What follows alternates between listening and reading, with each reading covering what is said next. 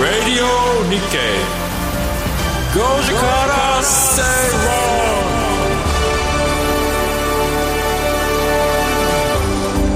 8月30日水曜日時刻は5時を回りました。皆さんこんにちは吉崎誠二です。水曜アシスタントの新宮志保です。そしてこの番組のリサーチ担当してくれます向井沙耶さんです。よろしくお願いします。お願いします。今日は水曜パートナーの藤田智子さんお休みでございます。はい3人で元気にねお届けしていきます。吉崎さんちょっとお疲れモードですか？いやもう月もう月末ですからね。ああ締め切り締め切り締め切り締め切りぐらいが。月何本書いてるんでしたまあ、16本7本？書いてますのでそれがもう大体この季節時期になると、はい。まあまあテンパってくる。テンパってくる。31日と夏休み毎毎月夏休みのモードですよ。ああ今ね今日明日なんかは学生さんたち追われてるでしょうけど。そうです。だから要はあの、あぼ頭の方を、うん。にしっかりやっとけよっていう話なんですが8月とかって途中でお盆休みが入ったりとか。そうですねいろいろあるじゃないですか、ええということで、えー、ズレズレになってくるんですが なんとか、まだ8月はいいんですけど、はい。9月とかそうですあの基準地価とか発表であー。3月とかは地下工事が発表でとかになると、まあ、その時そこだけ書いてみたいなご依頼もいただきますのでスポットスポットでね。スポットスポットで、はいはい。はい。そうするとあるいはあの年末とかね。あでまだね、はい。あれ まあそこでこうたそこが多いっていうのはあるんですけどさらに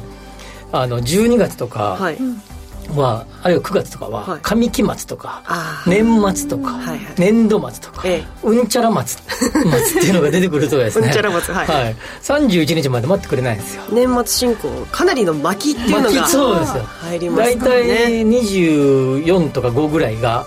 末日みたいな扱いになりですね、なりますね。そうするとなんか12月なんて最終週の1週間ぐらい逆に暇なんですよ。ああもう全部やり終えちゃうから。そうそうそうそうへえそうですかそうなんです、まあ、そういう中で、まあうん30日前後ははい若干疲れ気味と、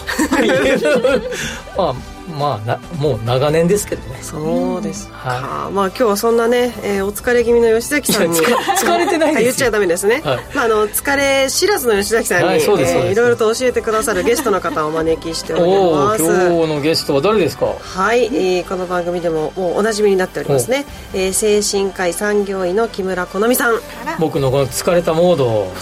あのどどうどうすればピシッシャキッとするかを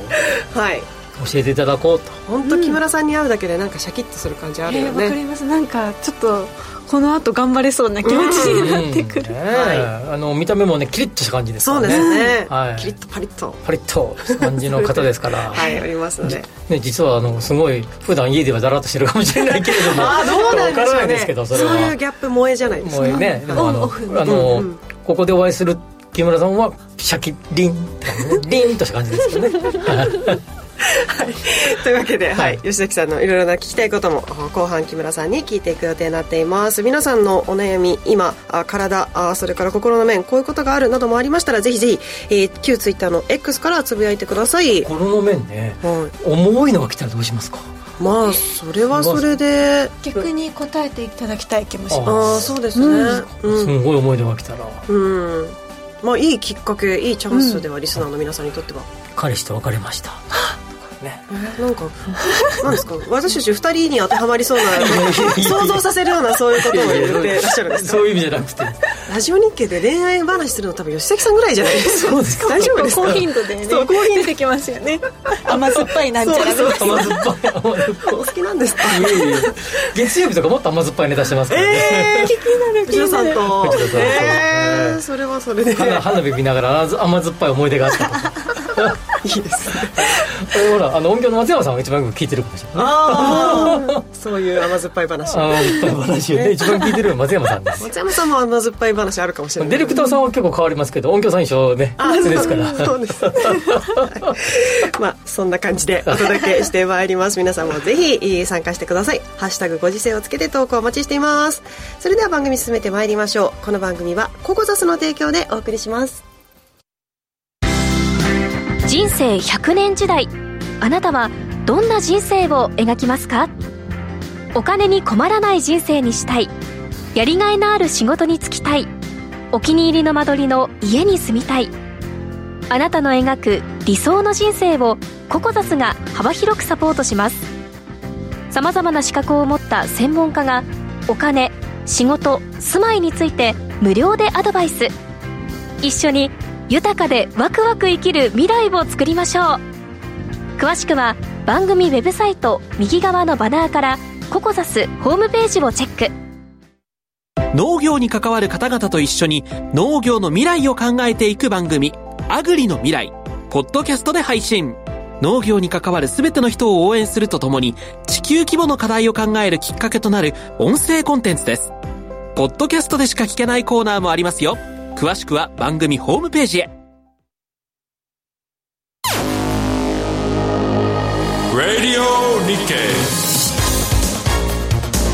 5時から正論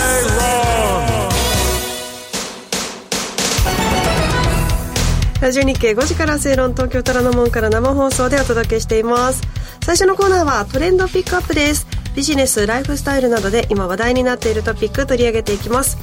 それでは番組が今回取り上げるトピック向井さん紹介をお願いします。はい。今日のキーワードはクラウドファンディングあれこれです。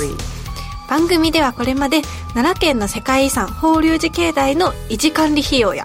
茨城の明秀日立高校の甲子園初出場に際して選手や応援団の移動経費などをクラウドファンディングで募ったといった話題をご紹介しました、うん。今回はどういうものがクラウドファンディングされているのかいろいろご紹介してみたいと思います。はい。一つ目、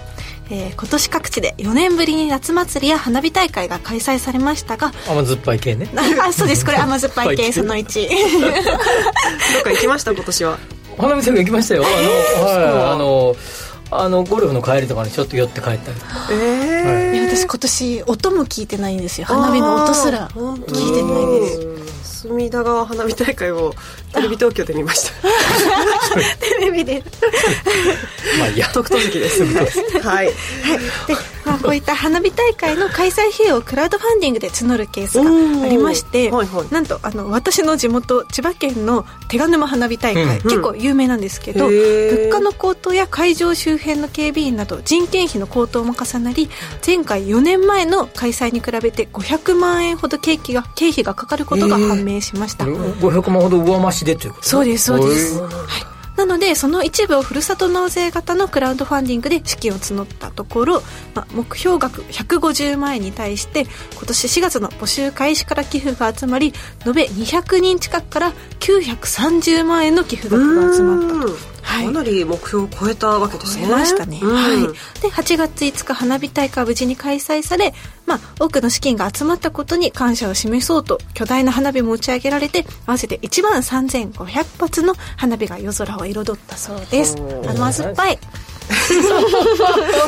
全部そこに行くんですねはいねいい話じゃないですかいいですねまあでもこれやっぱりこう。物価の高騰それからまあ人件費の高騰っていう。のも、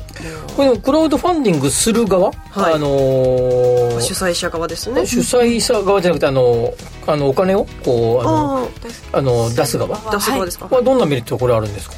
あここれ何書いてくるんですね。何かといい席で見れるんですか？特花火が。典とかっていうのはちょっと後ほど調べて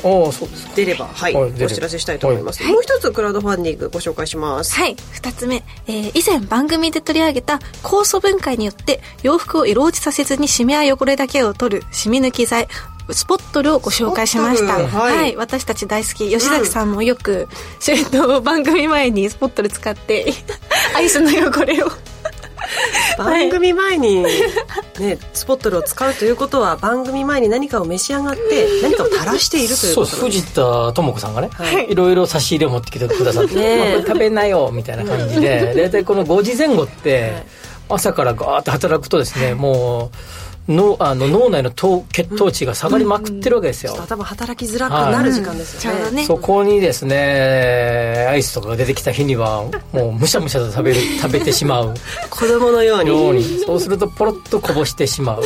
白い T シャツにチョコレート。そこに、えースポットルが活躍すると。ちゃんと吉崎さん持ち歩いてらっしゃるんですよね。そうポーチに入れて、はい。紹介してよかったなとディレクターも思ってると思います。そんなスポットルなんですが？はい、このスポットルを開発立した東京の洗剤メーカーハッシュが新商品を発表しクラウドファンディングを現在募っているそうです。なんだろう新商品。はい。気になるこの新商品は、えー洗濯機も手洗いも不要の新しい洗剤ルーシーミストというもので、衣服の汚れが気になる部分の中心に、えー直接スプレーをかけてでシャワーで流して乾燥させて洗濯が終了っていう、えー。洗濯時間がわずか1分で終わるよといった商品になってます。これで洗濯 OK ってこと？はい。へでー。こういったのはあの2泊以上の出張でホテルにコインランドリーがない場合とか、あとはレジャーやバケーションさらには災害用品としての利用も推奨されているそうです。はいこれは、えールーシーミスト1本でシャツおよそ30枚があや洗える容量で税込み1650円。やっぱりお手頃価格。いいですね、はい。これが今はいクラウドファンディング行ってるそうです、へえこの間僕の友人がはいはい、フェイスブックで上げてたのがあのアイコスとかでうん。先っちょのこう刺し取れなくなる。あポキッと折れちゃったりとかさ。はいはいそれをスッと取るような器具を開発したメーカーがあってそこがクラウドファンディングをしてるのでよかったら皆さんぜひみたいなことを挙げてた方がいらっしゃったんですけど、はい、まあ、こういう開発に対してのうん。クラウドファンディングっていうのも増えてきましたよね。そうですよね。なんかこれまでイベントがとかあるいは地域の名産で、はい。えーんん例えばねあの、うん、みかんがうんたらとかね、うん。はい。あそういう地域の名産物がうんたらかんたらっていうクラウドファンディング見かけたけど最近この2つ目のこの、えースポットルがやってるようなはい、はいあスポットじゃあのハッシュか。ねはい、さんがやってるようなもう開発に対するクラウドファンディングっていうのも増えてきたなっていうのが印象的ですよそうですね。よね、あのこちらのクラウドファンディングでは5万円の目標金額に対してすでに400人以上から合わせて目標金額の22倍となる110万円を超える寄付金が集まって、えー寄付額が集まっているそうです。プロジェクト募集中ということですので、まあ、愛用者としては吉崎さんどうですか？いやいや僕は普通に買います。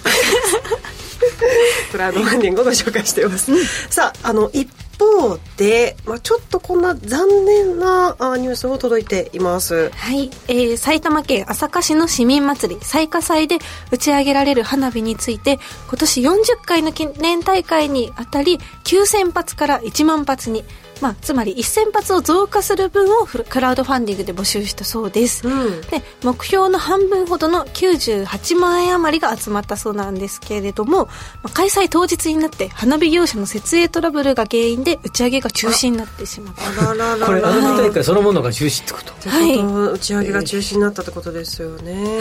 すごいねこれ。そうなんです。朝霞市では打ち上げ花火の有料観覧席については、まあ、一部返金手続きなどが行われたんですけれどもこのクラウドファンディングについてはふるさと納税型の寄付寄付の方式や当該寄付の趣旨に沿うような事業に活用させていただきますということで返金はされないとのことです、うん。まあ、でも結構市に苦情のお電話とかが来てしまったそうで、はい、ちょっとバタついてしまったみたいです。まあ、この彩花祭自体はあの開催されたそうなんですが、この花火の打ち上げだけがこう中止になってしまったと、はい。えーいうことでございます。切ないねこの設営トラブルでそうなんですよ。例えばねこれがあの天候の問題とかだったら花火仕方ないなってそうですよね。思いたいですけれども、なかなかこういったトラブルがあったと、へーはいいうことです。昔見に行った花火大会で開催が30分ぐらい遅れて何があったのかなと思ったら、はいはいトラブルで設営トラブルでってありましたけどそれはう遅れて打ち上げられてましたね、中止ってよっぽど何かあったんだろうね。壊れちゃったとかあるなんですかもしれないね。ですよくあの花火詳しくないですけど見ることしかね、見るのかビール飲むことしか。手持ち花火ぐらいですねできるとしたら。ね まあ、あの今年ね他の花火大会なんかも、まあ、天候の都合なんかで、うん。あの中止になった打ち上げができなかったっていうところもあった。そうなんですが、えっと、こちらの彩花祭祭りの実行委員会からは11月4日に朝霞市で開催するイベントに合わせて打ち上げ花火行うことを協議開始したとの発表がありよました。かったじゃないですか。ねほっとしますよよかったね。一番ほっとしたのは多分花火業者さんですよ絶対に。いやこの1年のこの時期にかけてますからね、ねそうですよやってしもたって感じでしょうね、本当ね。うん。ねあのまあこのクラウドファンディングの今市場規模なんですが矢野経済研究所こちらのまとめによりますと国内クラウドファンディングの市場規模2021年度でおよそ1642億円です。2022年度はおよそ1909億円の計算になっているそうです。この額というとまあ吉崎さんどんな印象ですか？もう多分これはあのどんな計算してやってるんだってまずちょっと聞きたいけれども、それでもあの多分これますます増えてくるんでしょうねこの後ね、あと寄付なのであれでしょ多分あの税の控除も使えるんだよね。あの寄付ふるさと納税とかと同じ扱いですよね、そうですね。まさにふるさと納税と同じ扱い、なのであの同じ、まあ、大学への寄付とかと同じ扱いだからまあ、そういう意味じゃあの増えてくるんだろうね、はいはいはい、ほど。あの手賀沼花火大会もですね最下祭と同じくふるさと納税方式、まあ、寄付に近い形でクラウドファンディングが行われました、まあ、あの大きく分けてそのクラウドファンディング3つあるんですけれども購入型寄付型、まあ、金融型、まあ、投資型、まあ、こういったものがあるそうです、まあ、この寄付型はね、その自分あのなんていうかな自分が納める税金がをこんな感じで使ってよと。いうことを、まあ、ある程度指示でき,、えー、できるってことでしょ？そうです、ね、まあ、つまりは、はいまあ、そういう意味ではあのー、増えてくる可能性は高いと思います。一方で、まあ、前あれ？この番組を取り上げたかな、はい、なんかあのーえー、世田谷区とかね一部の区では横浜市とかね、はいはい、ものすごくそれの流出があるっていうことで、ふるさと納税、はい。まあ、そういう意味ではそこのケアをどうするのか問題もまああるっていうことですよね。そうですね。クラウドファンディング私は見かけますけど実際にその寄付したことは実はないのそうですか。私もないです、うん、ありますよ。僕はあのある、えー、町が、うん、町おこしの一環でジンねあの日本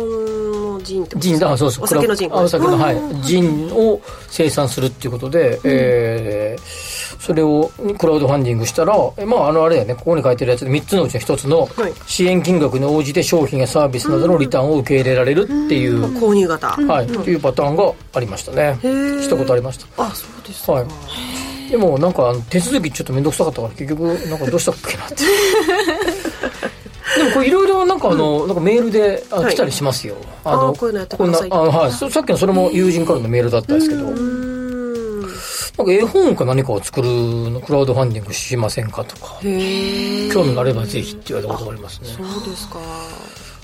そうですね、まあ、いろんなやつがありますのでね、うん。やっぱりねまずはこう広く周知するっていうこと、まあ、認知してもらうっていうことが一つの大切なポイントになるかもしれないですね、まあ、やっぱりこの 税の使い道っていうかが話の半分ともう一つがやっぱりあの応援した。い、うん。まあ、ただその気持ちがまずね。ね、応援っていうことをこう、まあ、あのお金に変えるっていうようなことだと思うので、うんまあ、応援っていうとなんかそれこそあの何？あのああいうアイドルとかを。推し推す。推し活。そうですね、あれも応援っちゃ応援だよね、こう課金したりとかね、あれもあれも応援じゃないですか。そうですね、まあ、それと同じ形だよね。花火を応援してるわけ。我が町の花火を応援しようとかですね、まあそういうことですから、まあ、応援文化が広まってきているってことはいいんじゃないかなと、うん、いいですねそれすご私も応援してもらったらどうですか新宮さんも。押してほしいです、なんか立ち上げてクラウドファンディングとか何を設定しよう。じゃあまあ。目標ちゃんと考えなきゃいけないですよね。急に振られてどうしようっていうコーナー。はいすいません、はい、ちゃんと考えておくようにします、はい、えー、今日のトレンドピックアップはクラウドファンディングあれこれご紹介いたしました。向井さんには来週も話題のトピック取り上げてもらいます、はい、ここまでトレンドピックアップのコーナーでした。Radio Nikkei. 5時から Stay Wrong ラジオ日経プロネクサス共催個人投資家応援イベント in 大阪を9月23日土曜日、ホテルマイステーズ新大阪のグランドホールで開催します。抽選で200名様を無料ご招待。ラジオ日経でもおなじみの和島秀樹さん、杉村富夫さんによる株式講演会のほか、上場企業の IR プレゼンテーションをお送りします。お申し込み詳細は、ラジオ日経イベントページをご確認ください。マネーに対する食わず嫌いありませんか？4U と学ぶ日本経済。お金に関する心配事は山積みだけどどうすればいいかわからない。そんなマネー初心者に向けた30分です。最近気になるあのニュースについて詳しく聞けたりクイズで楽しく経済について勉強します。4U のマネー事情も聞けちゃうかも。ラジオ日経第一。毎週水曜夕方6時から好評放送中。お楽しみに Radio Nikkei 5時から Say Wrong 生生放送でお届けしています。ラジオ日経5時から正論です。皆さん今日もツイートありがとうございます。ありがとうございます。後のまつりさんがこんな情報をシェアしてくれました、えー、朝霞市の先ほどご紹介した花火なんですが、えー業者のフォークリフトの故障だったそうですと。ほクリフトね花火積み込み中にまさかの事態という。こうこうこう発ここういう感じね。こう。えー手でやっても見えないけど。乗せていく感じ。ね掴んで乗せてみちょっとなかなか現場見たことないので想像ができませんが、故障して花火の積み込みに時間がかかって、現場の設営が間に合わなかった。えーなるほどね。時間がかかったんですね。まあねきまあ専門的なねお仕事でしょうしね、はい、情報もありがとうございました。さあではここからは気になるニュースのコーナーです。身近な経済の話題など今気になるニュース解説していただきます。まずは吉崎さんが気になるニュースご紹介いただきます。えーっと今日の日本経済新聞に大きく出てましたが、えー1月から6月までの、えー出生数ですね。赤ちゃんが生まれた数。はい。が、えー昨年に比べて3.6%減そして婚姻数ですね。結婚された方の数が、まあ、組数でベースで、えー去年に比べると、えーの1月6月と比べるとマイナス7.3%だったということで、えー少子化傾向が、えー予想以上のペースになってきているという記事でしたね。はい、厚生労働省が昨日発表した人口動態統計によりますと2023年1月から6月の出生数は前年同期比3.6%減の37万1052人でした。2年連続の40万人割れで2000年以降で最小を更新しました。出生数の先行指標となる婚姻数ですが足元で過去最低水準で判定は見込みにくい情勢となっています。なるほどね。えーこれあの、まあ、世界的にですね、まあ、あの、い特定の、えーアフリカなどの特定の国を除けば、まあ、世界のいわゆる先進国とか、あるいは GDP がある一定の金額以上ある国では、えー出生率、あるいは出生数は、えーまあ、ほぼほぼ例外なくですね、えー低下していると。いうような状況の中で、まあ、その中でも、えーまあ、韓国とか日本とかはですね、まあまあ、ずば抜けて、えーこの落ち込みが、はい。えーまあ、減少ペースが速いというような状況ですね。でまあ、出生数が減ってきてる話は前もはい。この番組でも取り上げられました。はい。で、えー今回婚姻数が減少しているというような、えー結果が出ていてですね、まあ、コロナ禍の時にですね、えー2020年か。に、えー19年比で大きく減ったんですね、はい。なかなかそういう時ですから、まあ。多分プロポーズもしにくかったんでしょうね。人と会うってことがなかなかね。ねでしたもんね。レストランに行ってねなんか指輪渡すみたいなプロポーズができなかったんでしょう。甘酸っぱい。甘酸っぱい。でそれで大きく減ったんだけど、えーそう今年は21あ22年対23年のそれぞれの上期を比較すると、まあ、7%以上の減ということで24万6332組ということになっているということですね。はいで、出生数を、あ、そうそう、婚姻数が当然減ればですね、え現在、えー日本では確か98%か9%ぐらい、あ、98%か、が、えー夫婦の、えー嫡出子っていうことですつまり未婚の母っていう感じじゃないってことですね。はい。ですから、えー婚姻数が減れば出生数は減ってくると。ことはまあ、まあ、現行の、まあえーなんていうかな、あの、制度上では、もうこれは仕方がないような状況になってきて、えー今今年の上期の婚姻数が減る。これ多分、下期も同じような形で減れば、え1年間で50万組を切るような数字ですので、はい。このくらいの方々が、はい。まあ、平均すると2年とか3年で子供生まれることを考えるとですね、えーまあ、そう遠くない先にですね今これ1年間で外国人含めて70このペースでいくと74万人ぐらいでしょ？はいそうするとももうちょっとすればもう70万人切りはですねほぼほぼ確実間もなくそう遠くない先に70万人を出生数が減り切りそうだということですね。うん。これもあの前回お伝えした時にもですね以前お伝えした時にも、まあ、これをどう対処だったり対応すればいいのかっていうところを、うん、吉崎さんにもいろいろとお話しいただいたように私も記憶しているんですが、はい、まあ、なかなかこれはもう根本的な制度を変えるさっきのとかいろいろあるありますが、まあ、まずその。えー、これ人が減れば、はい、当然婚姻数は減ってきますよね。ああそうですよね、当たり前ですよね。そもそも減るとね、うん、でさらにここ最近の傾向とすれば、えー、未婚率がすごく、まあ、未婚率ってあの厚生労働省のデータでは50歳までに結婚しない方のことを言いますけども、はい、これが急増中ですよね。未婚率がね。はい。そうすると、えー、そもそも人口が減りつつある中で未婚率が増えてくれば、うん、当然婚姻数が減ってくるとい。う中ですよね。はい、なんでまあやっぱりでも あの前もちょっと言ったかもしれないけどある哲学者の方の話しましたね。覚えてます？なんか。なんか、はい、そもそも結婚必要かっていう人もいるし。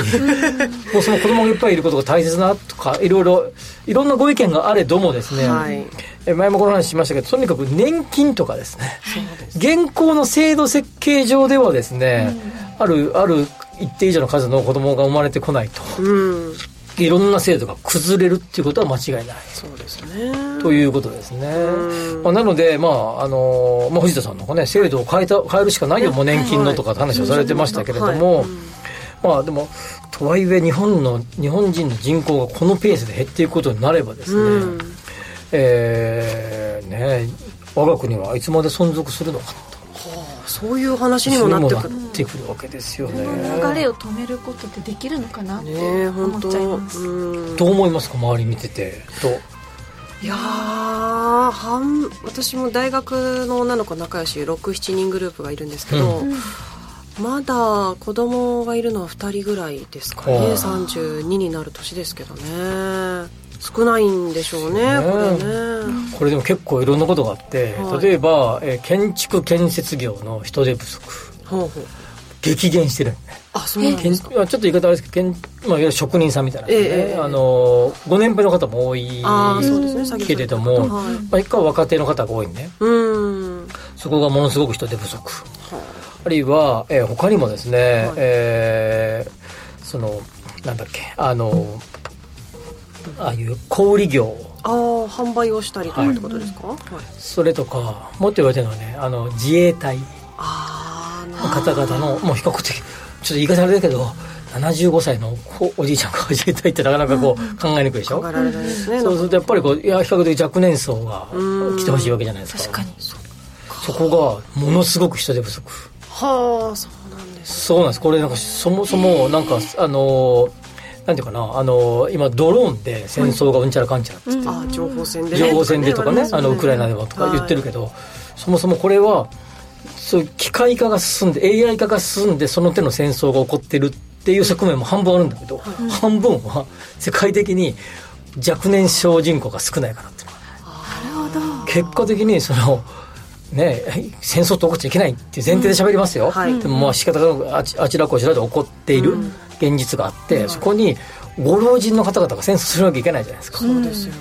ね、ね、武器を持って。そうすると若手の人になってくならざるを得なくなってくるでしょ、うん、その人たちが減ってきてる。そうすると結局機械対機械の戦争になるはあそもそも戦地に行ける人材すら少なくなってなる、まあ、そもそも戦争起こっちゃダメなんですよ、うん、でもそのそういう反論はやめてね、うん、そうそういう前提で。前提での会話ですからね。でということでそうなってくるとですねやっぱりありとあらゆるところで少子化っていうのは世の中を変えるってことだからね、でもね私たちもこれからねこういうことを考えていかなきゃいけないっていうところではありますけど、うん、なんか子供を産んでこう明るい制度とかねがあったらすごい嬉しいなって。ただ今ものすごい手厚いですよ、みたいですね。子供が生まれると。一、人生まれていくらみたいな。もしもういろんな補助金が出ますからね。地域によってもすごい、う。ん、バスとかタダだったりするしなんかいろんな券がくれたりとかするらしいですよ。ちゃんと調べようと思います。ものすごい補助金が出ますからね。そうですね。はい。まあこれから数字どうなっていくんでしょうか、はい、ていきたいと思います、えー、では続いて番組チョイスのニュースをもう一本ご紹介します。えー、三井住友信託銀行は正社員のの7割にあたる6500人をシステム導入なども指揮できるデジタルトランスフォーメーション DX 人材に育てます。学び直しリスキリングに3年で30億円を投じ新サービスの開発や業務の効率化につなげるそうです、うん、習熟度に応じましてレベル0からレベル3までの4段階の目標を設けています。まずおよそ9000人の全社員に求めるレベル1では情報処理の国家資格 IT パスポートを習得取得させます。でシステムの要件定義で意見を述べたりベンダーから納品されるシステムの研修をしたりするようにできるようにするそうです。でその上でですね三井住友信託が DX 人材として重視するレベル2こちらでは1億円未満のシステム導入案件を指揮できるようにします。システムで効率化したい業務を可視化しまして導入効果まで算定できるスキルを求めるということです、えー、ベンダーへの案件説明や見積もり依頼システムの検証回収障害対応などができるように、まあ、目指すということです、うん、正社員の7割 DX 人材に、まあ、リスキリングっていうキーワードも聞きますけども、うん、吉崎さんこちらのニュースどうでしょう？これね面白いね、うん、レベルゼロってオフィスなどの基本操作ができるって。ああじゃあレベルゼロは言ってるわ。私 っていうかレベルゼロの人が働いてんのかと。まあそこねなかなかですけどね。はい、いう感じがするけど、でこれでもあのえー、まず、まず、えっ、ー、と、リスキリングに関して僕なりの見解を言うと、はい、まあ、こういうのって多分年齢関係ないと思うんですよ。50歳でも55歳でも60歳でも、定年間近の方々でも、やっぱいろんな、えー、技術や、あの、いろんな新しい能力を習得して、はい、それを社会に生かす、ビジネスに生かすっていうことは、年齢関係ないと思うので、まあ、いつまでもこういう精神でいきたいなっていうのがまず前提だと思いますね。はい。うんうん、だから俺はもう50過ぎだからもう別にいいやではなくてですね、うん、いつまでもやっぱその精神を持っておきたい。はい、で次に思うことが、えー、ここ DX 人材に対してってこと書いてあるけども、はい、DX 人自分自身の特技がもっと他のことにあればですねこの銀行の中で俺はこの分野がああこの会社の中ではまだまだえー、なんていうか欠けてる会社の中で足りてないと思う。からそこを強化したいっていう人がいてもいいと思うんだよね。あ必ずしもこういった DX とかにおいてだけではない、うん、ないんじゃないかなと思っていてまあ多分これいろいろ選べるんでしょうけれども、それ以外のこともまあ僕僕なんかすごくいつも思うのは長所進展の発想って大事だと思っていて自分が長所進展。自分が得意なことを伸ばしていくとかっていう方がいいんじゃめちゃくちゃ苦手な人っていうのがあ合わない人っているから、まあ、ここに入ったとしてもこういうのがね苦手な方す。ごい苦手ないるじゃないですか、はいはい、これ結構まあまあそのセンスというか、うんうん、あるあるある程度のレベルまでみんな行くんだろうけど、うん、そこ先って結構センスのところもあるから。あそうですね。向き不向き得意不得意ありますもんね。僕とっても苦手なことの一つに絵を描くことが苦手なんですよすんごいなんかあのもうあの何やのああいう通知表とかでいつもなんかよくないなんかいまいちみたいなのあるじゃないですか。ね、ずっと僕それだった、えー、一生懸命僕なんか絵を描く練習しても全然描けなかったんですけど。まあそれはだからご自身の中でまあ得意ではない方だった科目っていうことですもんね。僕でも一方で文章書くの好きだったんですよ。で小学校の時の先生に、あのえ別に絵のことはもう気にしなくてもいいからあの得意な文章とか本読んだりとかすることを一生懸命しなさいって言われて。いい先生。あそうか。俺は絵のことはもう捨てようと思ったことがあったんですけど大体世の中ってな何でもかんでも標準にできることが正しいと思えないね。お、うん、あるここだけ俺は得意なんだっていうのを私は得意なんだってことを行く方が僕はいいんじゃないかなと思っていて、はい、もしも仮にですよ DX 的なところが嫌いなとか苦手な人もいると思うんだよね。6500人ってねあのこの会社では言ってますからね。7割ね、はい、まあ、残り3割の方々ね。7割の3割の方々はお好きにどうぞなのかもしれないけれども。ちなみに、うん、あの私の前勤めてた会社もこのまさに DX 人材っていうのを生み出す本当に似たような感じの取り組みがあったんですけどちょっとなんかまあ社員一社員として感じたのはなんか手段が目的になってるというか、うん、DX 人材にしようしようという動きで、まあ、IT パスポートとか私も取得したんですけど、まあ、なんかじゃあ取ったからできるわけではない。なんかやっぱりちゃんと学ぼうと思わないと学べ、うん、何でもそうですけど学べないから、うんなんか自発的に勉強しないとやっぱ身につかないな、うん、本当に得意不得意もあります、ビジネス的な感覚でいうとね1億円未満のシステムの導入案件でこう簡単用障害とか対応できるって多分ね、はい、このこの銀行の年収を考えたらまあまあ年収高いと思うんですよ、これ絶対外注した方が安い。つどつどそうですか、はい、絶対外注した方が安い。つどつどだよ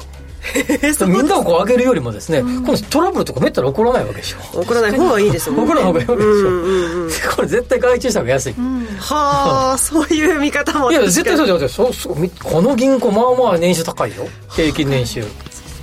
うん、絶対外注の方が安いんで、まあ、ある程度のスキルは身につけた方がいいけれども、うん、そこから先は得意なことは得意な人に任せようと、はい、あるいはそれが社外それが社内にいなければ社外の専門業者っていっぱいあるわけだから、うんうん、その方が僕は効率的じゃないかなというふうにこの記事を見て思いましたね。はい、えー、今日は2つのニュースをご紹介いたしました。ここまで気になるニュースのコーナーでした。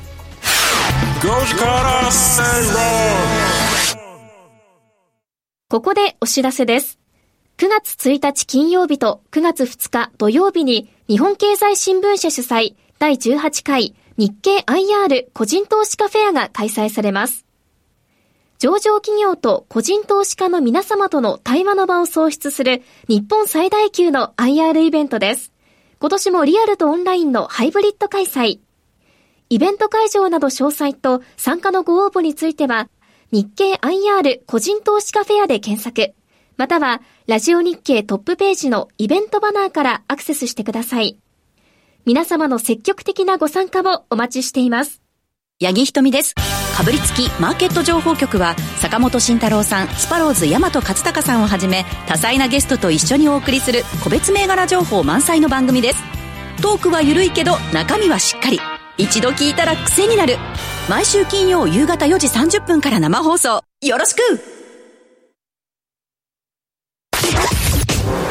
5時から正論ラジオ日経5時から正論東京タラの門から生放送でお届けしています。えー、ツイートありがとうございます、はい、ちくわパパさん木村先生がゲストなので吉崎さん嬉しそうですね。と そんなことないこういうテンションじゃなかったかもしれないですけど普通のテンション喋ってるじゃない はいちょっと嬉しそうです。ここからは特集コーナーです。スタジオにはゲストをお迎えしました。精神科医で産業医木村好美さんです。よろしくお願いします。よろしくお願いします。勝手にギャップとかってオープニングで喋ってたんですけどギャップ？いつも凛としてシャキッとしてスタジオにいらっしゃいますから、うん。はい、家ではどんな姿なのかなみたいなああ家ではあもう本当にだらしないと思います。本当ですか？はい。言わなくても大丈夫なんですよ。だらしないのレベルがまた違うかもしれないでも例えば仕事の時割とシャキッとしてパッパパッパやりたいんですけど私私生活では何も決められないタイプなので、えー、どこのご飯行きたいとか何食べたいとか何着るとかも全然決められないタイプです。意外ですね。普段そうなんです。普段です。いろんな一面があるということで、えー、まずは木村先生、えー、プロフィール。この番組でも3回目のご出演ということなんですが、はい、改めてプロフィールご紹介です。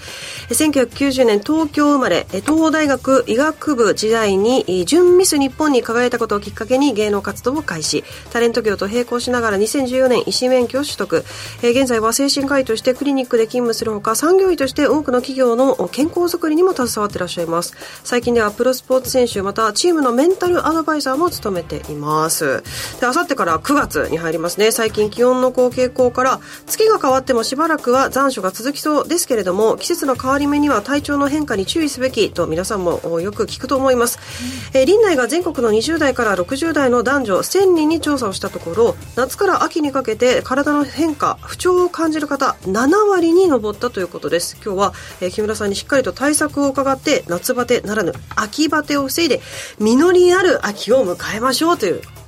やっぱりこの季節になると、クリニックとかあの産業医でお出かけするあの企業さんでも、はい、この夏休み明け的な、はい、9月病みたいな感じって多いんですか？そうですね。まあ、その夏休み明けっていう意味では、それこそ大型連休の後って結構やっぱり皆さんリズムが狂ってるので、遅く起きてたりとか、それをすすぐに戻そうとするっていうところで、一つ夏休み明けは体調ちょっと、体調とかメンタル崩しやすいなっていう印象もあります。で、あとは季節の変わり目っていうところでは、季節の変わり目って気圧の変化、乱高下がすごいんですね。うん、で、それによって自律神経が乱れて、体調やメンタルが、えー、ちょっと乱れやすいっていう状態になります。なるほど。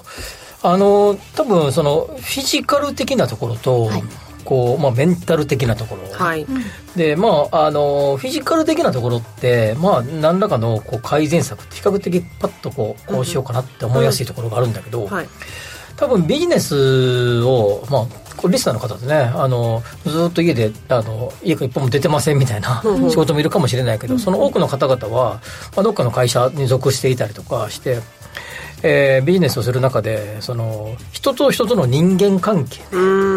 で、心をや病むというか、心をこう、疲れる。っていう方、多分、体、風邪ひいたとか熱が出たとかを除けば、はい、多くの悩みって、多分、僕らもそうですけど、ほとんどの悩みってなんかこう人間関係っていうか対人。対人関係の悩みがもう多分みんなそうじゃない、うん、?99% ぐらいでしょ。そうな気がしますどうですか？そうですね。あのおっしゃる通りでアドラー心理学って有名なものあると思うんですけどアドラー心理学ではもう10割もう全部が人間関係から来ているっていうふうに言われてます、うん、はい、そうなんですか、そうだよね。もう、はい、限りなく100%だよね、はい、こんなね。でまあ私が診察をしていても、うん、まあもちろん本当にまあ過労でやりたいことだったんだけどちょっとのめり込みすぎちゃって、疲れちゃってとか、あとは、まあ、体の、例えば整形外科的な、例えば椎間板ヘルニアだったりとか、そういうようなことから、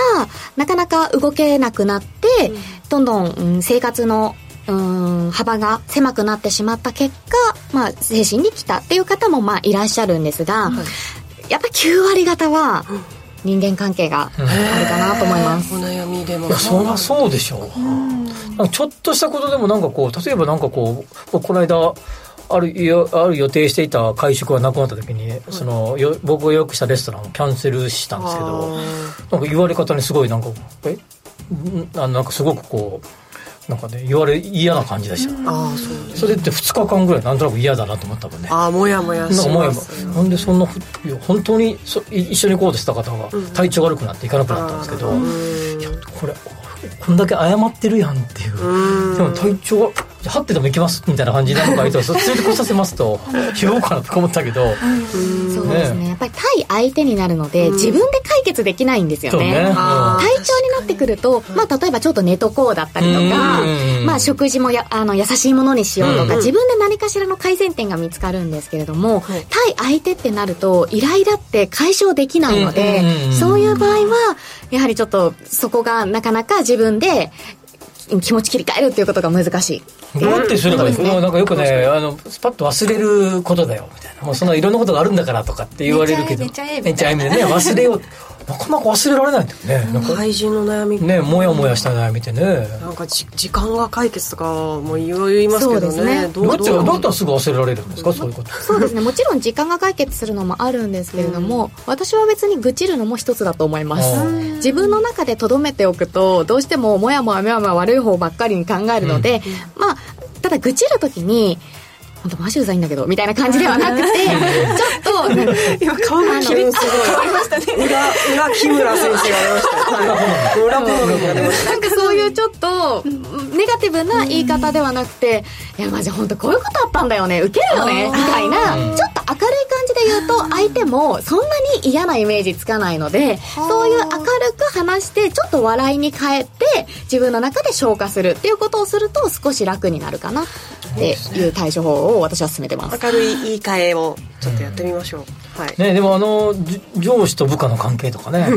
上司の関係って比較的なんか部下の関係とかなかなか悩む人多いと思うんだよね。ああなるほど。ねいろんなお悩みがねあると思いますが、うん、まあ、ちょっと季節の話に戻しますけれども、うん、えー、これからまあ明後日から9月ということで、えー、季節秋にと移り変わっていきます。例えばこういう症状が出たら秋バテのサインっていうのは、うん、とか、まあ、この秋の季節だからこそ気をつけたい、まあ、変化っていうのはあるんですか、はい、そうですね。先ほどほど自律神経って言ったんですけれども結構その気圧の変化に敏感な人と、で気圧の変化によってそうなってる人ともうただ単に体調が悪いとか、そういうのを区別したいんですよねまずは、なので例えば台風の日にすごい調子が悪くなったとか、まあ、雨の日にすごく調子が悪くなったっていう方は、えー、気圧が影響している可能性が高いので、そういった時は、まあ、あの何かしらの対処をするだったりとかまずは自分の症状がどういう時に起きてるかっていうのをこれは秋じゃなくてもそうなんですけれども、自分が何の原因で起きてるかっていうところはしっかり見極めた方がいいかなと思います。メモしとくとか。今日はこうだったとかっていうのを自分を知ることがまず大事、うん、そうですね。まずは自分を知って何で何が原因なのかなっていうのを知っておくと、うん、例えば女性の場合だったら女性ホルモンのバランスとかもあるじゃないですか。なので結構理由がわからないのでで、結構患者さんに、それって雨の日に起こりますか？とか聞いてても、あんまり覚えてないっていう方多いので、ちょっと意識してみてくださいっていうと、次の時に来た時に、あ、雨原因でした、みたいな感じになったりするので、そうするとその人に合った、えー、対処法があるので、その原因をまずは知るっていうことが大事かなと思います。うん。それからもう一つ、まあ、あの、まだまだ暑い日続きますけれども、あの、私、吉崎さんもこのスタジオに入って、ね、外との気温差って気になりません？もうそうですね。ね、うん、まあ、この辺も不調を感じる原因のベスト3、先ほどの調査でも、この気温差、冷房の効きすぎなども上がっているそうですが、うんうん、この辺りはメンタル面と何かつながりがありそうですね。そうですね。うん、その気温が暑いところから急に寒い、まあ、涼しいところに行くっていうふうになると、どちらにせよ体っていうのはある一定の体温を保とうとするんですね。ホメオスタシスって言われるんですけれどども、人間向上性っていうのがあるので、まあ、ある一定にしようとすると。そうすると、暑いところでもその体温にしようとする。寒いところでもその体温にしようとするっていうことなので、うんうん、結構エネルギー使うんですよ、体が。そう。そうなんです。それで、知らず知らずのうちに体力をかなり消耗していて、なんとなく、すごいなんか疲れやすいんだけど、みたいな感じに感じているっていうことは非常に多くあります。なるほど。私それ結構ありますね。なんかだる、だるくなっちゃう。うん、だるい人です、ね。あります。うんうん。まあ、でも秋バテとか、まあ、精神的に疲れない方一番いい方法ってなんだよね。あ何だと思いますか吉さん？僕個人的にはルーティンが一番き僕はもう一番て、うん、もうそれかなって僕は一択にしてますけど。とにかく1週間と1週間とか1か月の単位をいかにルーティンにするか、うんうんうん、そのことでいろんなことを考えなくて済むっていうのは僕はなりには決めてるんですけど他に何かあるのかなとか思ってるんですけど。そういった自分なりの対処法があるといい、はい。それはすごくいいことですね。であとは自分なりの対処法もしておくべきだし自分がそういうちょっと症状が出てるなって時に一番最初に出る症状を知っておくとその症状が出るとちょっと具合悪いから対処しようかなとか少し休もうかなとか思えるので最初にそれを知っておくっていうのも一つです。であとは何よりも、あの生活習慣をしっかりする、あ耳が痛い。これが一番です。わかりました。皆さんぜひ意識して 過ごしましょう。早寝早起きか。はいそうですね健康的な食事、この時間のゲストは精神科医で産業医の木村好美さんでした。木村さんどうもありがとうございました。ありがとうございました。ありがとうございましたエンディングです。この番組はココザスの提供でお送りしました。なお実際に投資をされる際の判断はご自身でしていただきますようお願いいたします、月末、うん、ね締め切りに追われている吉崎さん。いやいやもう全然ルーティンですから あいいですね。なんかちょっとポジティブな言い換えを、朝の朝何時に起きて何時に走って何時に散歩してルーティンにしていくのが一番いいと思いますよ個人的には。本当吉崎さん上手ですよねそういうのね、好きです。もうルーティンをどういじるかってもう考えてますからね習慣ってこう。何曜日にしかこれしないとちょっと見習いたいなと思いました それじゃ維持できないんじゃないかなと思うんですね、あと距離感ね人とのね、難しい。大事ですね距離感、ね、近い距離の人が好きな人もいれば近い人が嫌いな人もいたりする、人によりますもんね、もう動物になって触覚でちょろちょろって見ようかなと思うよね してそういう例えで最後なるんだろう ねまだまだ木村さんには聞いてみたいことつきませんけれども、はい、この後も英語に盛り上がりそうです。ここまでのお相手は吉崎誠二と新宮志保と向井沙耶とそして木村好美でした。来週も夕方5時にラジオ日経でお会いしましょう。今週も1週間ありがとうございました。ありがとうございました。ありがとうございました